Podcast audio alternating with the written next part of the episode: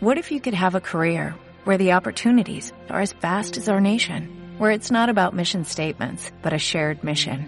At U.S. Customs and Border Protection, we go beyond to protect more than borders, from ship to shore, air to ground, cities to local communities. CBP agents and officers are keeping people safe.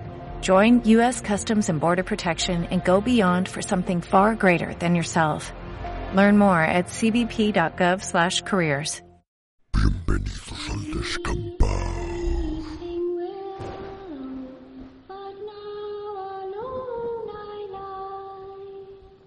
Para nuestra siguiente película nos hemos venido a Amityville, que es una casa encantada donde han pasado cosas muy terroríficas y pues nuestro siguiente colaborador en esta semana tan especial dedicada a películas de terror es Santiago Negro. ¿Cómo estás, Santi? Eh, estoy bien, creo. Eh, es un poco incómodo hacer así el programa. Yo creo que nos vamos a levantar, Santi, si te parece. Yo es que me he quedado aquí como entumecido. Sí, no puedo yo- sacar la nariz de la almohada. Yo estoy un poco también así como que no, no apetece moverse, pero bueno, es que hacer un programa así puede ser un poco agollante, ¿no? Porque a mí empieza a faltar Sí. un poco el aire ya. Es lo que te iba a decir. Además, lo mismo dejamos de respirar con la tontería y no es gracioso. Hace tiempo que no limpian aquí de todas formas, ¿eh? Así que vamos a levantarnos de la cama. Ay, Venga, va. Ay. Va, ya está. ¿Qué tal, Santi? ¿Cómo estás? Ay, Ah, bien, bien. Por Dios. Va, más cómodo ahora, ¿qué quieres que te diga? sí, por lo menos podemos respirar. Sí, sí, era un poco raro. Además, estar ahí ofrecido de espaldas a los fantasmas de esta casa. No mola. No mola, no mola. Bueno, vamos a dar un paseo por la casa mientras vamos haciendo este programa, ¿te parece? Eh, bueno, va. Eh, ¿Por qué no? No te, O sea, no te veo muy da- convencido, te veo como asustado con este ambiente. Da cosica. Bueno, sí, la Cosica, cosilla, yo sí. que- No sé, yo soy de los que se asustan. Yo soy de los que se asustan por el pasillo de su casa. Cosas así. ¿Qué peliculón me traes, Santi? ¿Qué peliculón me traes? Lo, lo afirmo, no te lo pregunto, lo afirmo, ¿eh? ¿Qué peliculón? Pues sí, un auténtico clásico, ¿vale? Sí que es cierto que, bueno, dentro de los cánones de lo que aceptamos como terror, eh, pues está años luz, ¿no? De, de las producciones actuales, de mucho ruido y mucho truco de tilero y mucho susto inmediato. No es una película de sustos, es una película de ambientes, de personajes y de espacios. Y de verdad es una auténtica maravilla visual y, y de crear ese ambientillo lúgubre que yo sí que, que quiero de una historia gótica, ¿no? Como la que nos trae The Innocents, que es como se llama en, en su país natal. ¿Cómo se llamó en España, Santi? Eh, ya empezamos con el tema de los retruécanos y malabares de los eh, traductores de diferentes países. En España se llamó Suspense, ¿vale? Mm. Así por arte de magia, The Innocents se convirtió en Suspense. Y en Hispanoamérica se llamó Posesión Satánica, así, plas, boom, ¿vale? Fantástico. Eh, en plan, ¿De qué va la película? Mm, No sé. no sé, pero la llamaremos Posesión Satánica. Si no sale Satán, da igual. Da igual. cojona. Pero hombre, no, no hay películas de mí si no salgo, hombre, no. Satán es el comodín del público. El Satán Sí, diciendo, "Bueno, en todos los Harry me metéis. En cuanto hay alguien haciendo cosas raras, es Satán. Pues Satán no ha sido. ¿Vale? Sí, Hicieron bueno el título de el título en España, o sea, Sí, sí, Suspense era una mierda de traducción, Sí. pero ojo, tenían bajo la manga posesión satánica, ¿vale? Entonces, siempre puede ser peor. ¿eh? Le hicieron un gran favor a los traductores españoles con este con esta maravilla del lenguaje. Sí. Bueno, es una película que ya tiene ya tiene su, su rodaje, ¿vale? Es de 1961, producción del Reino Unido y dirigida por Jack Clayton. Hmm. Eh, Jack Clayton, además, una de las cosas que tenía en la cabeza a la hora de, de rodar The Innocents era alejarse precisamente del horror inglés que en ese momento se estaba haciendo, que eh, era el- el- pues, la gran explosión de las películas de la Hammer, ¿no? Mm. Y él, pues, no tenía mucha afinidad con ese tipo de terror tan pulp, vamos a llamarlo, ¿no? Y decidió hacer una película, pues, diferente, mucho más clásica y además rodada en blanco y negro, huyendo de ese, pues, ese rollo estridente, por llamarlo de alguna manera, de la Hammer. No lo digo como insulto, que a mí las pelis de la Hammer me flipan, Sí. pero sí que eran muy, muy coloristas, ¿no? Sí. Como muy excesivas en ese aspecto, demasiado luminosas. Mm. Eh, pues eh, eso, Clayton decide rodar en blanco y negro y hacer una película completamente diferente, eh, anclada en la tradición del cuento clásico, del cuento gótico eh, y con un ambiente bastante victoriano, las cosas como son. Que está basado en una novela, en realidad. Claro, la novela que en la que se basa es un cuento igual súper reconocido, el Otra Vuelta de Tuerca de Henry James, que eh, realmente la versión de la que se hace cargo Clayton eh, viene del teatro. El perpetrador de esta versión eh, en el teatro fue William Archibald y de hecho este guion eh, es el que se va a llevar al cine. ¿De acuerdo? Prácticamente lo que vemos en la, en la película es la adaptación cinematográfica de, de, la obra de teatro, hmm. que además contó con el añadido de los diálogos de Truman Capote nada más y nada menos que el señor Capote, que se quedó anchísimo con esta película. Luego hablaremos un poco del recorrido del guion y algunos detalles, pero dijo, vale... Mm, vais a cagar. me lo voy a pasar pipa, dame una máquina de escribir, maldita sea.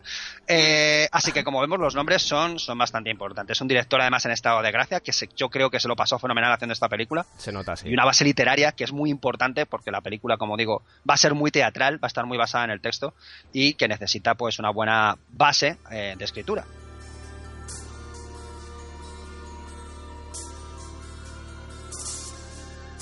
Coincide bastante lo que es el libro, el libro original de Henry James, que apareció en 1898. Fijaos, había llovido cuando se hizo la película. Pero, ¿cuál sería la sinopsis del libro que también nos vale, en cierto modo, para la película? Sí, bueno, de todas maneras, el libro de Henry James eh, es un auténtico clásico que ha servido para un montón de historias fantasmales, ¿no? Incluso los otros de, de Alejandro Amenábar tienen mucho que ver con el ambientillo que recrea la película, esto el libro de Henry James, ¿vale? Bueno, por lo que nos cuenta The Innocents es la historia de una institutriz, la señorita Giddens, que es contratada por un tío bastante crápula.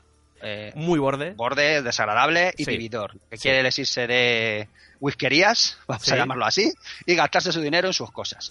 Pero resulta que este señor se tiene que hacer cargo de dos sobrinos, coñazo, ¿vale? En plan, que pesadez. Y como buen tío decide pasar de ellos y dejarlos con una institutriz. ¿De acuerdo? Eh, en una casa de campo maravillosa, es decir, es una familia pues con mucha pasta de la aristocracia, y se hace cargo entonces esta señorita Kinnens eh, de los dos niños. Eh, Peter... Flora, Miles y Flora se llaman los niños. Miles y Flora se llaman los niños, es verdad, que, me he equivocado yo.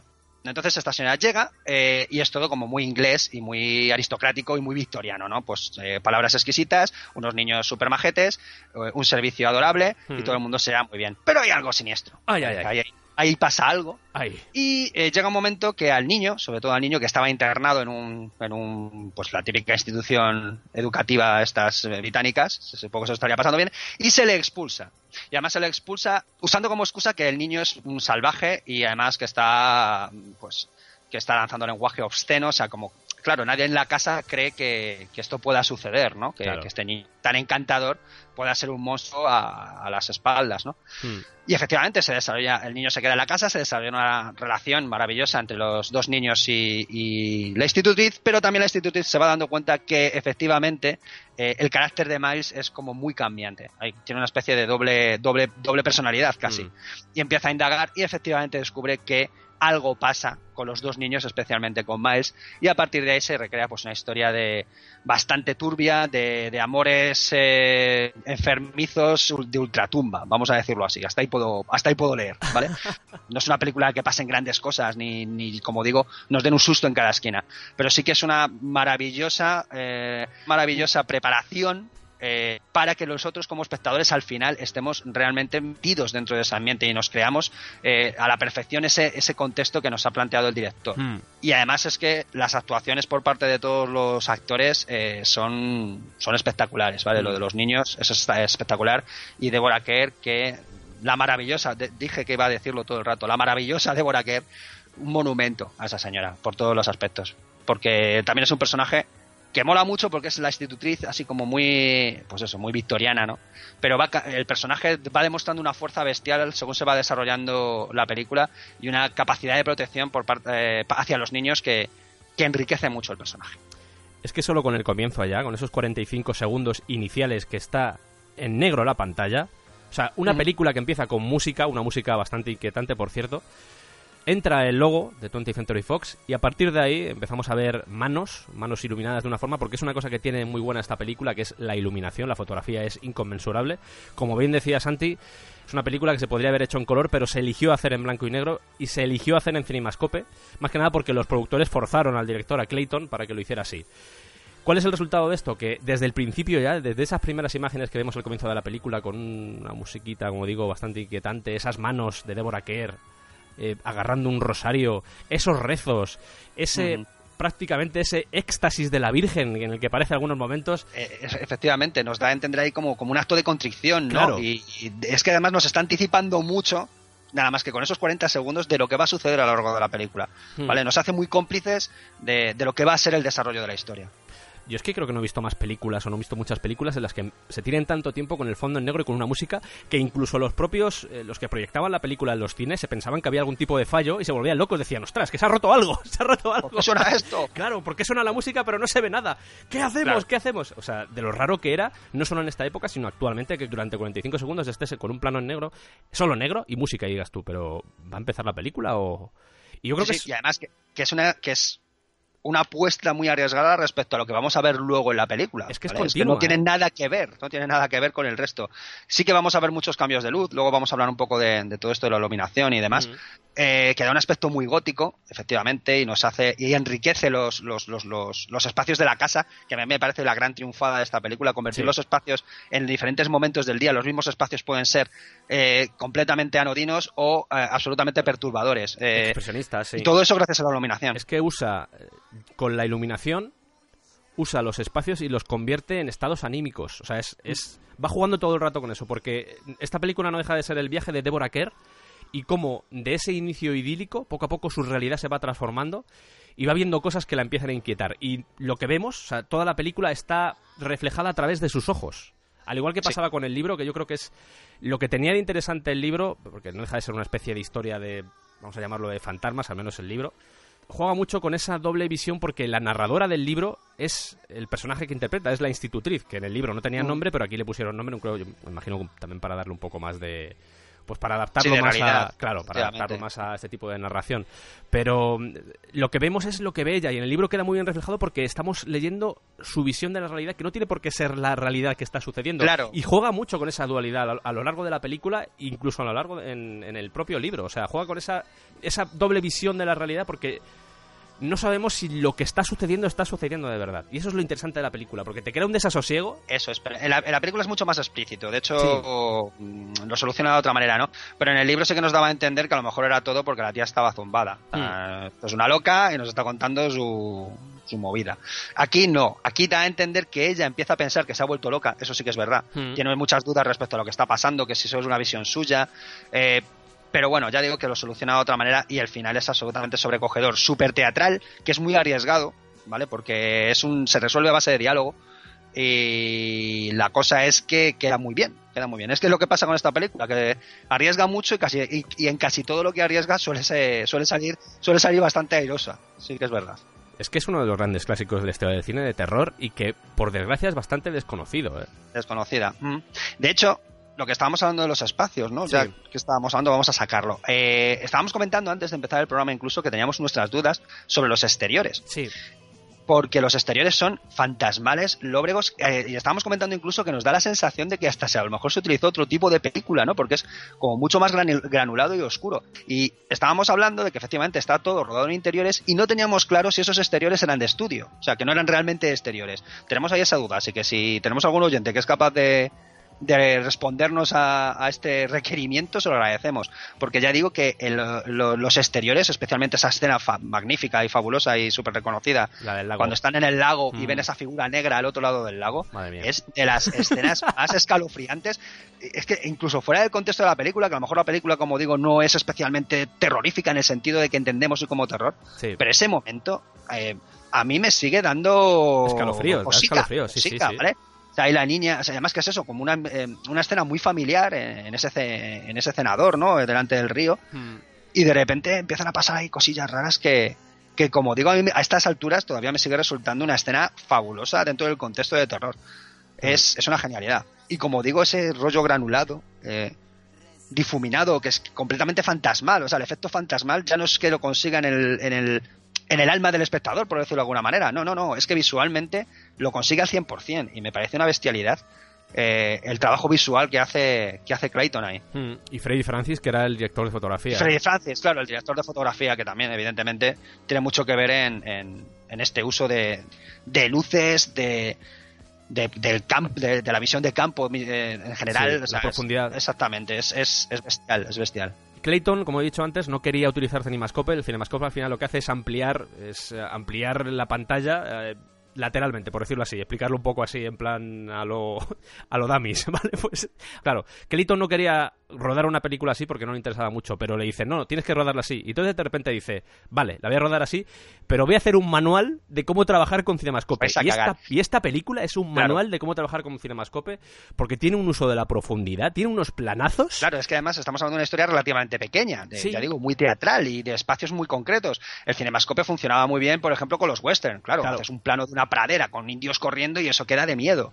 Pero eh, en películas más épicas, pero aquí, ya digo, eh, que Clayton convierta una maldición en una bendición de la película Sí. es, es de auténtico genio. O sea, lo que hace con esa obligación por parte de la productora que dijo, no, no, es que vas a tener que rodar así. Y es eso, que en vez de decir, mira, ruedo ya la mierda, eh, hago la película de fuera, no, no, no.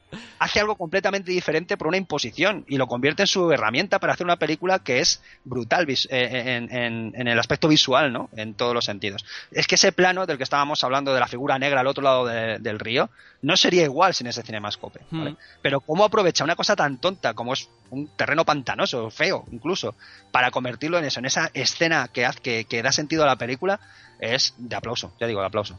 Es que la revisioné hace relativamente poco y es una película que ha envejecido tan bien. Ha envejecido muy bien. Es increíble, ¿eh? Hay partes que quizás son excesivamente teatrales, eso sí, Sí, es hombre, verdad, ¿eh? sí. Muy de la época, pero quiero decir que, que visualmente tú la ves, la ves, No, no, es increíble. ves una buena versión, en plan, una, una versión Criterion, por decirlo así, una versión de calidad, tipo Blu- Blu-ray.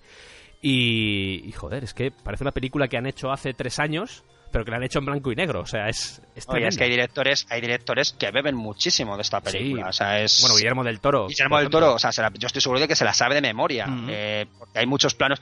Yo veía planos de pasillos y digo, joder, es que Guillermo del Toro siempre mete pasillos en sus pelis. Es verdad. Y aquí hay algunas que son maravillosas, escenas nocturnas, ¿no? El mismo Alejandro Amenábar para sus, sus los otros. Hay escenas que no voy a decir que sean calcadas, pero esas escenas de dormitorio en la que las luces y las sombras hacen, hacen un trabajo bestial, Hmm. pues yo creo que, que la influencia está aquí. O sea, que no hablamos, es, es efectivamente, hablamos de una película que quizás es demasiado desconocida para la calidad y la influencia que tiene. Hmm. Oye, Santi, una, una duda que tengo.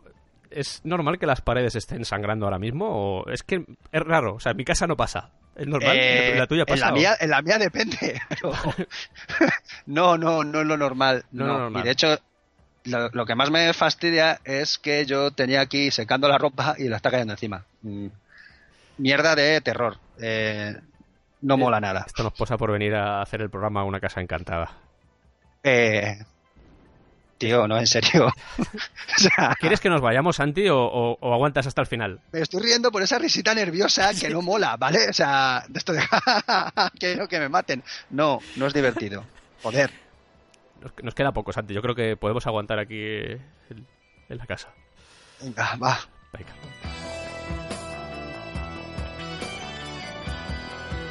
Estamos hablando del tema de la iluminación y cómo el uso de la iluminación eh, pues nos lleva un poco por el viaje a los infiernos que sufre la institutriz desde ese comienzo feliz a lo que sucede después. Y al director de fotografía le llegaron a, a decir en algún momento, estás metiendo demasiadas lámparas aquí, esto va a salir ardiendo, ten cuidado Freddy, que vamos a morir todos. Ten A la cuidado. mierda, tráeme, tráeme un flexo, que me falta luz aquí. Cuidado. Ese rollo. Por eso me hace dudar si las escenas Claro, en exteriores son de verdad. Hacer un lago es complicado, yo lo entiendo, pero eh, hay momentos en los que dices, ostras, es que. eh, Esta luz es muy rara. claro, esta luz es como demasiado. Claro. Puede ser que fuera de día le metiera todavía más luz Eso es. y, cerrara mucho el diafragma. Puede ser es, eso también, eso ¿sabes? es. Puede ser que jugara con eso, pero es lo que tú dices, que es que. A pesar de que cuando sales fuera, porque la casa tiene ese elemento, la casa es un personaje más de la película y tiene ese elemento como mm, de prisión para, para todos los personajes, hay un elemento de prisión. A pesar de que sales fuera y que al principio te da un poco de aire, lo que acaba sucediendo en la película es que llega un momento en el que, a pesar de que sales fuera, sigues sintiendo la misma presión que sientes dentro de la casa. Y eso está Sí, sí, sí. conseguido por lo que tú dices, por ese aspecto de mm, mágico, como de cuento de hadas eh, gótico Siniestro, terrorífico, sí, sí, sí, que es, se consigue al final a través de la fotografía. Claro, pero es que la- incluso los exteriores siguen formando parte de esa presión. Es Claro. un poco el desahogo, pero sigue siendo la misma finca. Entonces, es como, mm, podemos llegar hasta aquí. Este es el límite, ¿vale? Y, uff, ya digo, qué efectos, los efectos, es que el terror, aparte de los sustos, que, que los sustos están bien, es jugar con la psicología del espectador. Sí. yo el terror que me gusta es ese. De hecho, los ejemplos que vamos a dar hoy me parece que, que, van en esa línea.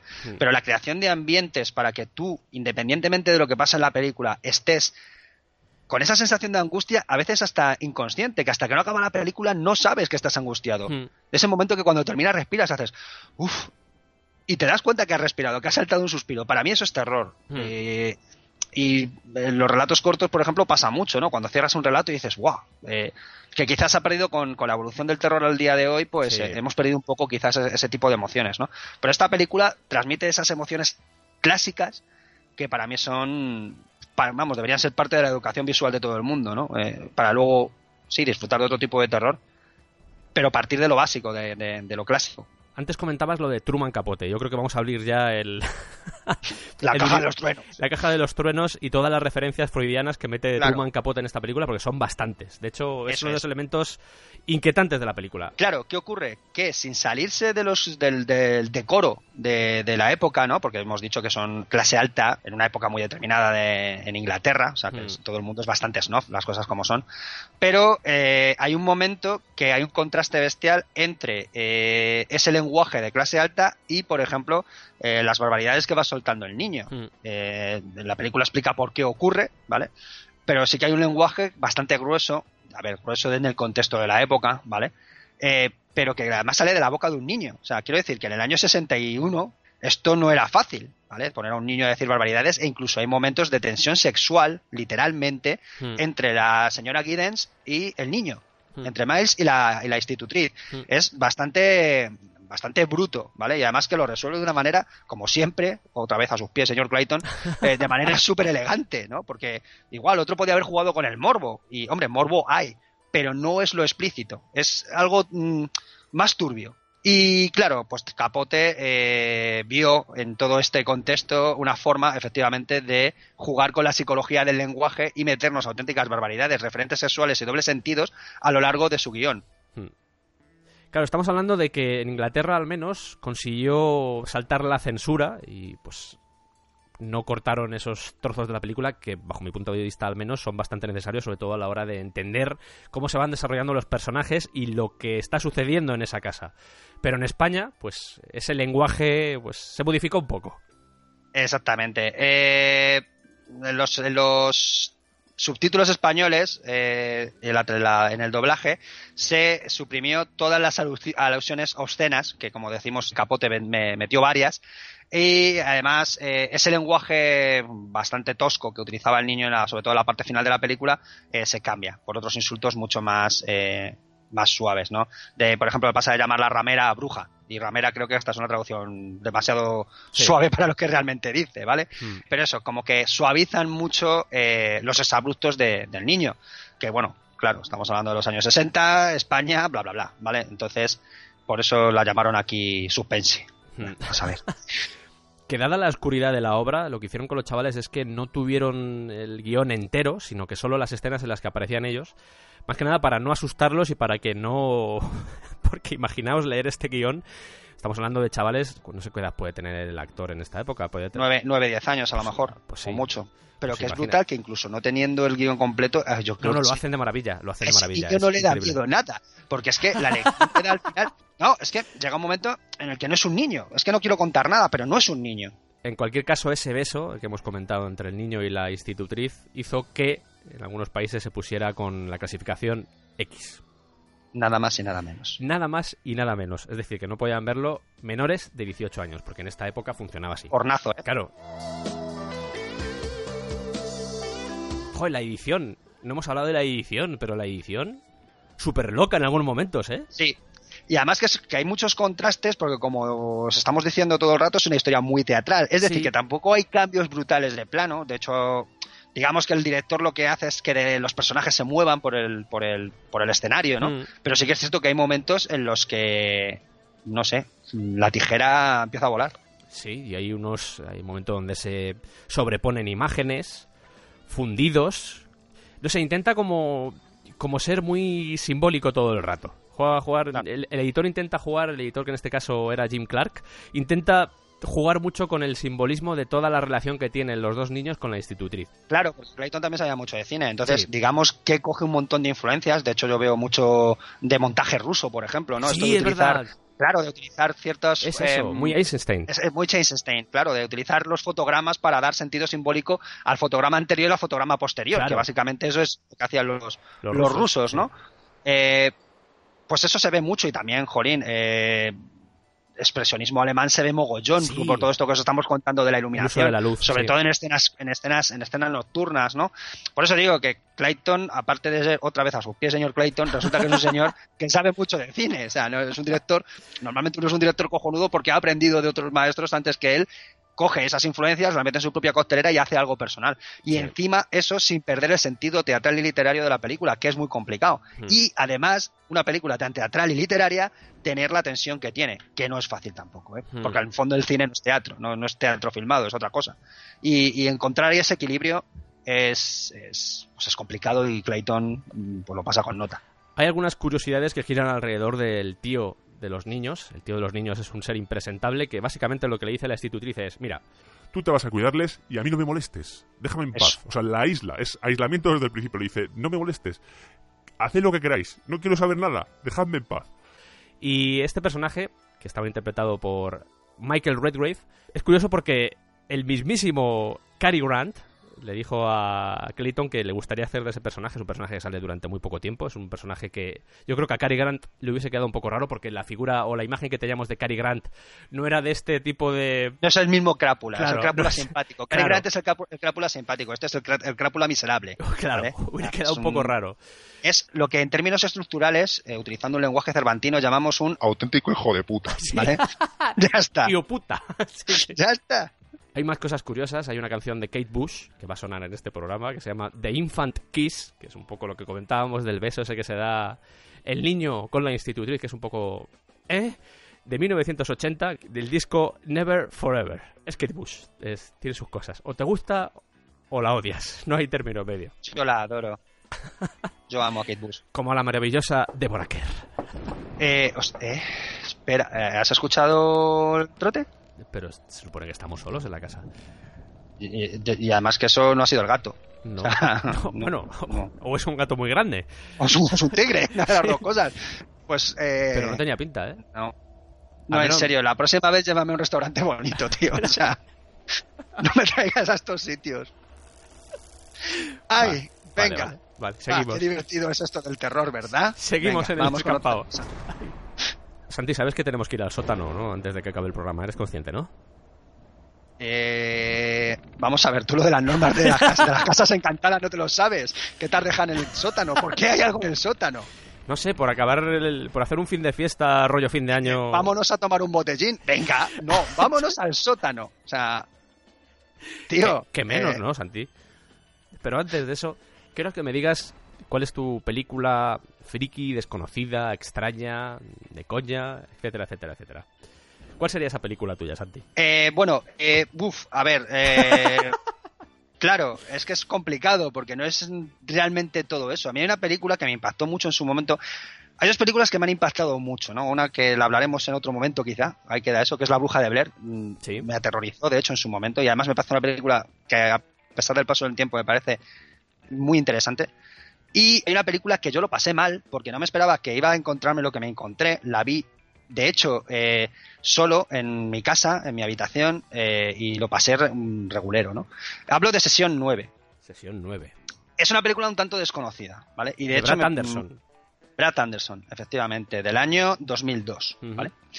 Eh, Jo, es que me parece que son las películas menos reconocidas de la historia, iba a decir del cine, pero, pero por lo menos del cine de terror seguro, ¿vale? Eh, es una película muy interesante, con un montón de cosas buenas. Lo que pasa es que eh, como os decía antes, eh, para mí el terror ha de ser algo que es un trabajo psicológico, hmm. ¿vale? Es crear un ambiente, meterte dentro de la historia con independencia de los sustos que te vayan a dar. Y para mí Sesión 9, y en general el cine de Brad Anderson, me parece que es un ejemplo maravilloso de precisamente eso. Con un estilo muy personal que va de los planos absolutamente eh, meditados y, trabajados a otras veces que parece que está rodando con el móvil. Es, una una mezcla muy curiosa, pero sí. siempre con la intención de crear un ambiente, de meterte de no el miedo en el cuerpo, pero sí genera una tensión. Y lo que nos cuenta Sesión 9 es eso, un viaje a los infiernos, ¿vale? Casi literal. Eh, me parece maravilloso cómo convierte en protagonista al espacio. Realmente el protagonista de esta historia eh, no son las personas que van de un lado para otro, evidentemente necesita para darle eh, enjundia al tema, pero para mí el gran protagonista de esta historia es el hospital, ¿vale? Sí. Es un lugar real, por cierto. Aquí es el Hospital Mental de Danvers, en Massachusetts. Y eh, ya digo que, lo- que el edificio es un, un- un lugar real, ¿vale? Y eh, la historia que utilizan en la película es relativamente eh, la historia real de, de este espacio. Mm. Es un edificio realmente fantasmagórico, eh, que el que lo hizo era un enfermo mental, no tengo más... No, no, en serio. A mí me encantan ese tipo de sitios. Claro, Me pero es que visto desde arriba, y además lo explica al principio de la película uno Sí. de, los, de los trabajadores del lugar, parece un jodido murciélago. Sí, ¿vale? Eh, da mucho miedo el sitio, ya de por sí. Y ese lugar lleno de vida, entre comillas, ya da miedo, pero cuando está abandonado y no hay nadie, es ya el copón bendito, ¿vale? Entonces la historia va de unos, de unos trabajadores que les contratan para limpiar de amianto el, el susodicho lugar. Eh, hay mucha tensión, crisis económica, eh, digamos que no les van muy bien las cosas y tienen que hacer el trabajo casi en tiempo récord, hay mucho estrés, eh, hay muchas tensiones entre ellos que ya vienen de antes. sí. En ese sentido, crean mucha angustia en- dentro del grupo de, de personas, ¿no? Y eh, como digo, no es una película en la que vaya a haber grandes sustos, no hay grandes giros de guion. En realidad, si te pones a pensar, no pasa casi nada. Mm. Pero llega al final. Igual, no os puedo contar nada del final. La sesión 9 de Marras es. eh, toda esta historia va ocurriendo mientras uno de los trabajadores encuentra unas grabaciones sobre uno de, las, de una de las enfermas eh, que hubo en ese hospital en, en los años 70. Mm. Y vamos escuchando esas grabaciones, vamos escuchando las sesiones con el psiquiatra y vamos descubriendo qué hay detrás eh, de este paciente que nunca vamos a conocer, ¿vale? Nunca vamos a verla. Y eh, mientras esta línea ocurre por, por- por- como un fantasma eh, dentro de, la vida de estos, de estos personajes, eh, entre medias, como digo, se va generando una serie de, una serie de tensión eh, que bueno va a desencadenar en, pues, cosas muy chungas, ¿vale? Como digo, es una película muy especial que te introduce de manera maravillosa en lo que es las tripas de la bestia y crea sobre todo un ambiente psicológico de de angustia es que realmente hay angustia y no sé es, es un sentimiento muy raro es que tampoco puedo definirlo como terror es una película que creo que cada persona que la ha visto y esto creo que es así de literal ha tenido una sensación distinta y eso me parece genial lo que pasa sí que es cierto que también conozco gente que la odia porque no la ha entendido o sí que es cierto que es un final muy abierto. Para mí no hay ningún tipo de discusión respecto al final. Yo tengo Mm. muy claro lo que ocurre y, y- y de hecho hay gente que, que ha hablado sobre la película que efectivamente eh, tiene la misma opinión que yo. Pero eh, sobre todo eso, que la gente que la ha visto me da esa sensación de que cada uno ha tenido una experiencia distinta, un viaje distinto dentro de, este, de este hospital mental de Danvers. Y eso me parece que es una bestialidad, que no todas las películas lo, lo consiguen. No es una película que quiera complacer al público, ¿vale? No es una película que quiera hacer eh, el típico terror para que tú des un salto y simplemente tengas una montaña rusa emocional. Es algo mucho más incómodo. Exige al espectador, ¿eh? Es que ese es el problema y yo creo que pasa un poco como, como sucedía con otra vuelta de tuerca o con suspense o como Claro. con posesión demoníaca, Posesión demoníaca. que no es eh, la típica película de terror al uso, sino que juega más con el elemento psicológico, como dices, y el hecho de que no tenga sustos o no tenga un asesino que mata a todo el mundo, no tenga ese tipo de narración tan típica y tan machacada en la historia del cine de terror, sobre todo en los tiempos que corren, hace que pues que mucha gente diga, es que yo lo que quiero son sustos, yo lo que quiero es nuevas sensaciones. Claro, me No- aburro. Hay, gen- hay gente, hay gente que le aburre, ¿eh? Claro, no quiero estar viendo una película de unos tíos que están limpiando un manicomio o un hospital y que tienen se llevan mal entre ellos o tienen tensiones entre ellos y con mucho tanto fundido y con un ritmo tan raro y con un- ese tipo de cámara rara que usa porque no usa una cámara típica de cine sino que me parece más de vídeo, parece una cámara de Sí, vídeo. sí. Y, y cuando empieza a hacer planos imposibles de dar vueltas alrededor de un Sí, objeto. Claro, ¿Vale? o sea, Pero vueltas no alrededor, no, no, sino cambiar completamente, eh, poner en el techo las cosas, ¿vale? sí, Es muy agobiante. es- ya no es agobiante la historia, es agobiante el estilo visual de Anderson. todo. De hecho, todo. eh, en el 2001 el festival, en el Festival de Sitges ganó el premio al mejor director por Mm. algo, ¿vale? Hmm. Porque ya digo, el estilo de, de Anderson es brutal a la hora de hacer terror, pero que se diferencia completamente de cualquier otro director. Tiene una voz única. Y de nuevo, al igual que sucedía en la anterior película que hemos hablado, en este caso, al principio parece que eh, cuando los trabajadores salen fuera del manicomio y están, pues, después de trabajar, que empiezan a hablar entre ellos, empiezan a relacionarse entre ellos, parece que esa va a ser la vía de salida, al menos, para mitigar esa sensación de agobio constante que tenemos cuando están trabajando ahí, porque no sabemos qué está sucediendo. Juega mucho con esa irrealidad que se crea dentro del, propio manicomio, porque ves que cada uno de los personajes está sufriendo cosas diferentes ahí dentro. Y cuando salen fuera, como que te relajas, pero vas viendo que ese elemento de relajación o ese momento de, ese momento de alivio, al igual que pasaba en la anterior película, se va transformando porque son las relaciones de los personajes que al igual que lo que sucede dentro de la casa es, confuso, es eh, juega mucho, perturba bastante las propias relaciones de los personajes de desconfianzas, de yo antes tu mujer antes era mía y ahora me la quitaste, de la situación lo que decías tú, la situación económica que tenemos es una mierda. El rollo familiar de cada uno de ellos. Es que además aquí hay algo fundamental que es la presencia de David Caruso. Es, un actor que eh, es especialista en hacer personajes malrolleros a los que quieres partir la cara desde el minuto uno. ¿Vale? Porque tengáis, no sé si sabéis quién es. David Caruso es Horatio, el de CSI Miami, ¿vale? Que efectivamente es un personaje que da asco. O sea, quieres que eh, reviente por algún lado. Pues aquí tiene un papel no igual, pero sí que es un poco eh, la chispita de tensión que acaba por encender todavía más unos ánimos que ya están bastante caldeaditos. Es, a mí me flipa este actor precisamente por eso, porque siempre sale, haciendo de... Eh, de mi, mi, mi, Sí, esa sonrisita sardónica que tiene todo el rato de... Exacto. Y el resto aquí como... ¡Oh, Dios! Y además que es que luego hace el típico personaje de que la lías, le dices, es que eres un cabrón, yo, yo, yo no he hecho nada, yo no he hecho nada, ¿cómo que no has hecho nada? Llevas tocando los huevos desde el minuto uno. Pues, pues así es un poquito el personaje de Caruso, ¿vale? Y en general es que todos son personajes muy inestables. Lo que vamos a ver son. A veces son personajes un poco irreales, eh, hacen cosas un poco raras a veces, que parece que están metidos con calzador. Pero es lo que pasa, que Brad Anderson, yo creo que los personajes eh, son piezas en su ajedrez particular y le importan un cojón, ¿vale? Lo que, lo que le importa a él es que tú tengas la sensación de que aquí pasan cosas raras, de que todo es eh, muy tenso, muy feo y que por algún lado va a explotar. Ya digo que para mí es una película demasiado desestimada por parte de, del público y a mí me parece que es una vuelta de tuerca maravillosa al eterno eh, eh, punto común de las casas encantadas, ¿no? Cómo cojo un cliché, cómo cojo un lugar común que se ha usado hasta el vómito dentro del género y le doy Como esta en la que estamos, ¿no, Santi? Eh, como esta en la que estamos, ¿no? ¿Te refieres a ese tipo de casa Se me había olvidado dónde estoy. Me había creado, he creado mi propio espacio personal. ¿Vale? Yo estaba en te mi lo zona recuerdo. Yo te lo recuerdo de todas formas.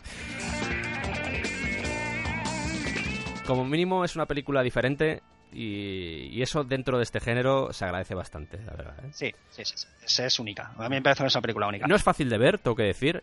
Hay mucho fundido, el ritmo a veces eh, es un poco es lenta, la estructura temporal de la película también es importante, ¿vale? Vamos día por día en el trabajo de... Es que es eso, la sensación de pesadez. Sí, es que es esa sensación constante. Y yo creo que es uno de los elementos que igual a la gente le tira para atrás, pero al igual que en Insomnio o en Insomnia eh, funcionaba bastante bien porque es precisamente lo que gira la película, tiene que darte esa sensación. Aquí eh, Brad Anderson, que entre otras cosas hizo la película del maquinista, película española, es otra historia, por eso aparece Aitana Sánchez Gijón, pero bueno, una película del mismo director, Brad Anderson, em, tiene ese tipo de, de concepto de también de jugar con el espectador continuamente. Con calma, con masticar. A unos planos larguísimos de recorrer pasillos interminables que dan un mal rollo del copón. mastica de ruedas. mastica mucho el tiempo, ¿vale? El concepto temporal lo utiliza muy bien. Lo que ocurre es que el efecto a veces puede ser eso, de denso, ¿vale? Eh, joder, por hacer un símil musical, esto es como escuchar un disco de doom metal, ¿vale? opulento y muy acojonante. pues uno de Enya, por ejemplo, ¿sabes? Sería algo así. Hola, pero de Enya, pero claro, Enya matando niños, ¿vale? O sea, no, tío, Enya no. El viaje para cada persona es diferente. Hmm. Y eso para mí es algo bestial. Es algo que no consigue, vamos, casi ninguna película, ¿no? Que son todas muy lineales y muy, muy masticaditas. Aquí no. Aquí no. Y los personajes también igual. Ninguno... Son todos también bastante turbios. Hmm. Ninguno es puro, ¿eh? No te cae bien ninguno. No, no, verdad, no, no, empatizas con ninguno. No empatizas con nadie. Son todos unos cabrones. Sí, sí, sí, son una pandilla de desgraciados. O sea, no los querrías como compañero de trabajo, ¿no? Y ahora vamos a hablar de la película que más te ha, pues, más te ha puesto nervioso, más te ha inquietado, más, vamos a decir, más miedo te ha dado, entre comillas, porque me imagino que tú tendrás un listado amplio de películas que te han perturbado, pero esta especialmente la has elegido por algo.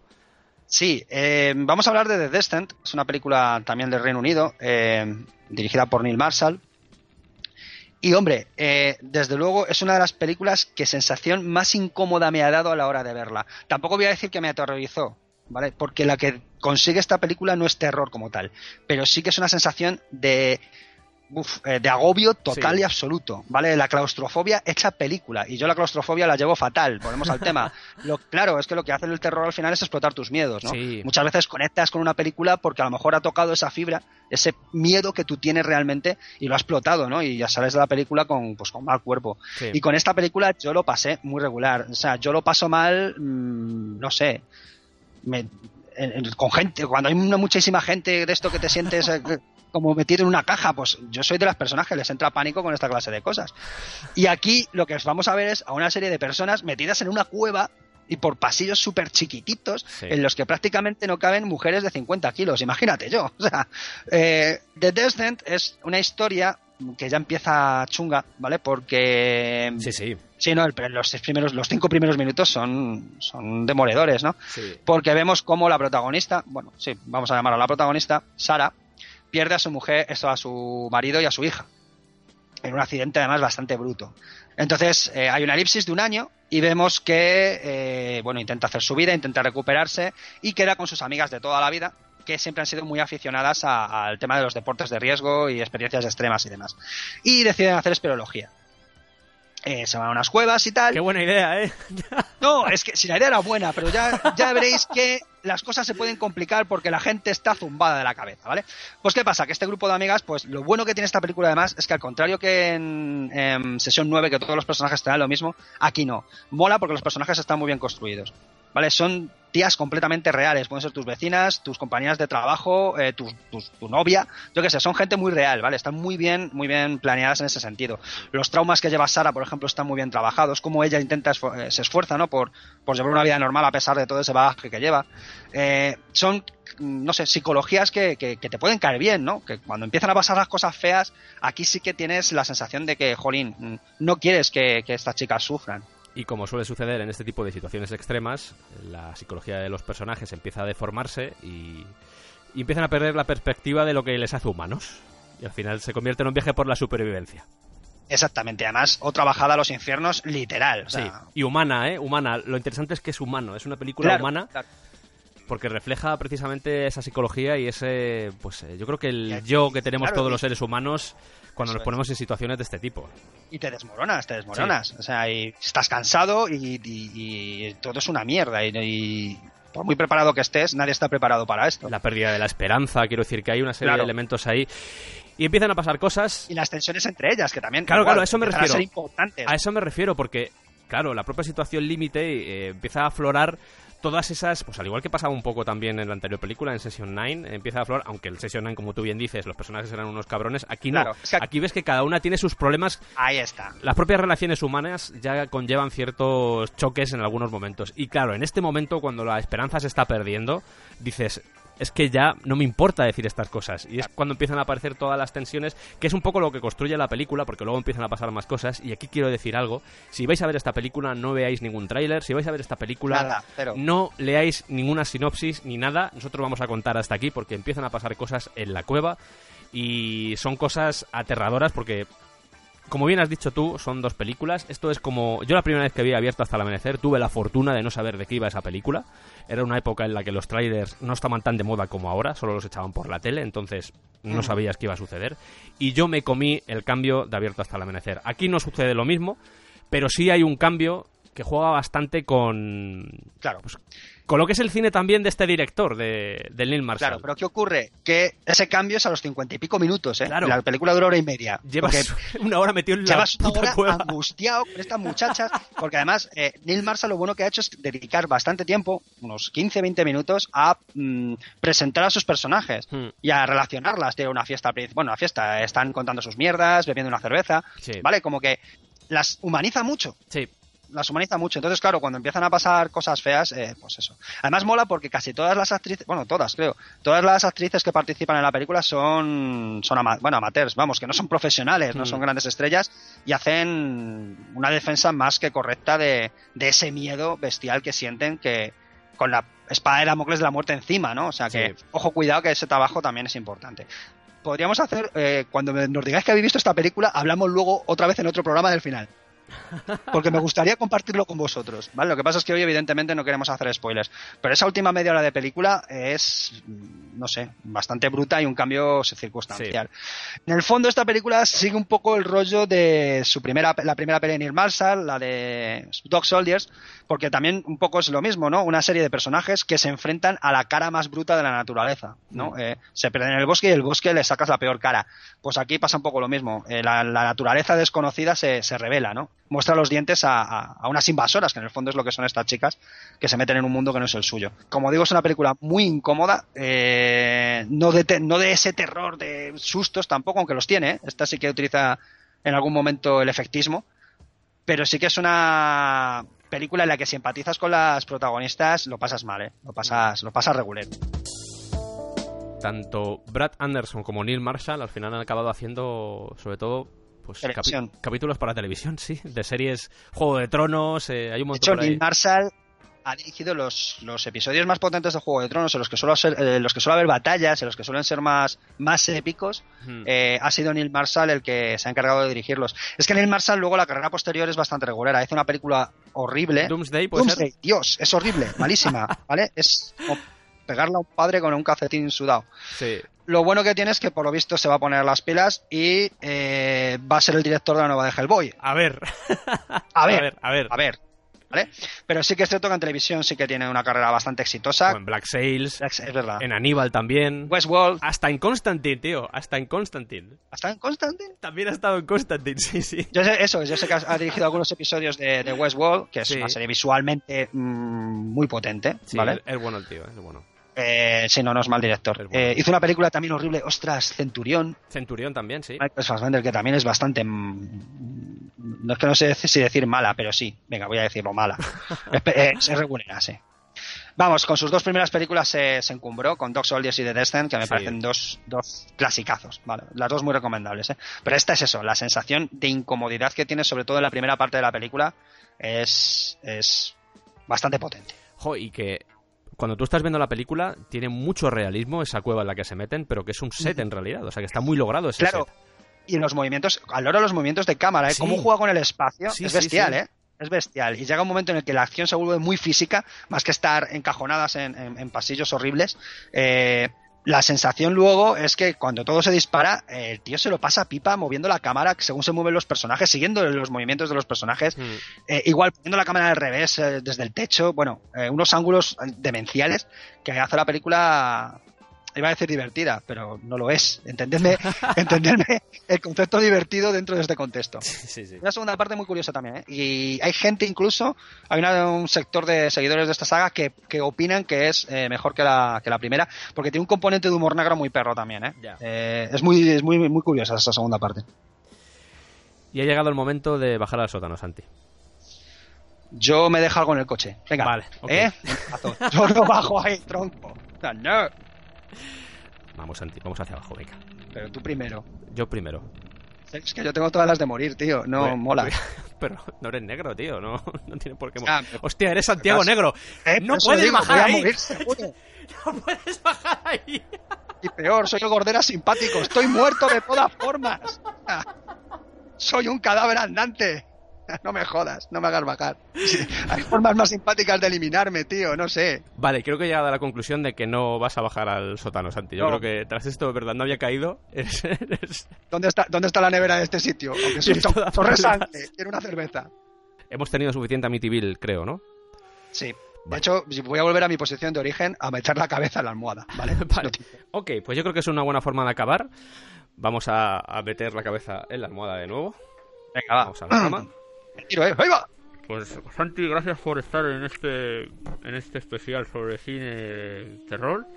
Hombre, cómodo, cómodo no es. ¿eh? No, no, la verdad es que no, pero bueno, hemos empezado así y cierra un poco el círculo, ¿sabes? Es un poco cerrar bien. O sea, esto es cerrar por todo lo... Bueno, igual no por todo lo alto, pero bueno, con...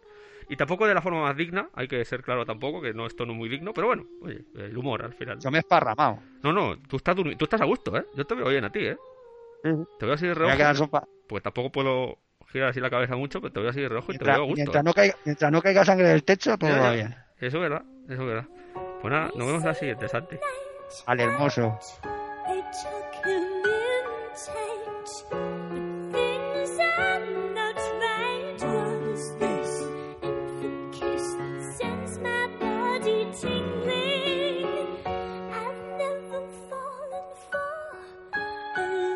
Algún día lo contaremos en un libro, así se hace el descampado. Esto Una vez tuve que ponerme un peluche en la cara.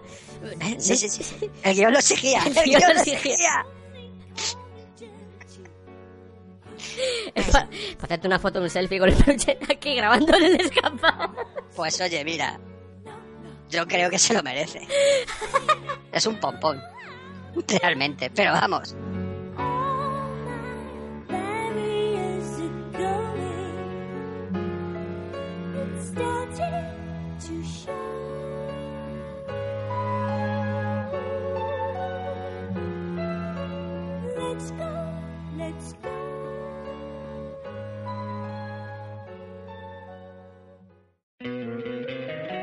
Encantaría tener 100 dólares extra en tu bolsillo?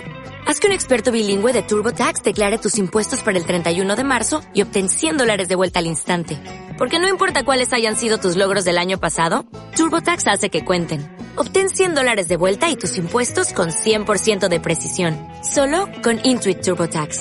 Debes declarar para el 31 de marzo. Crédito solo aplicable al costo de la presentación federal con TurboTax Full Service. Oferta sujeta a cambios o cancelación en cualquier momento.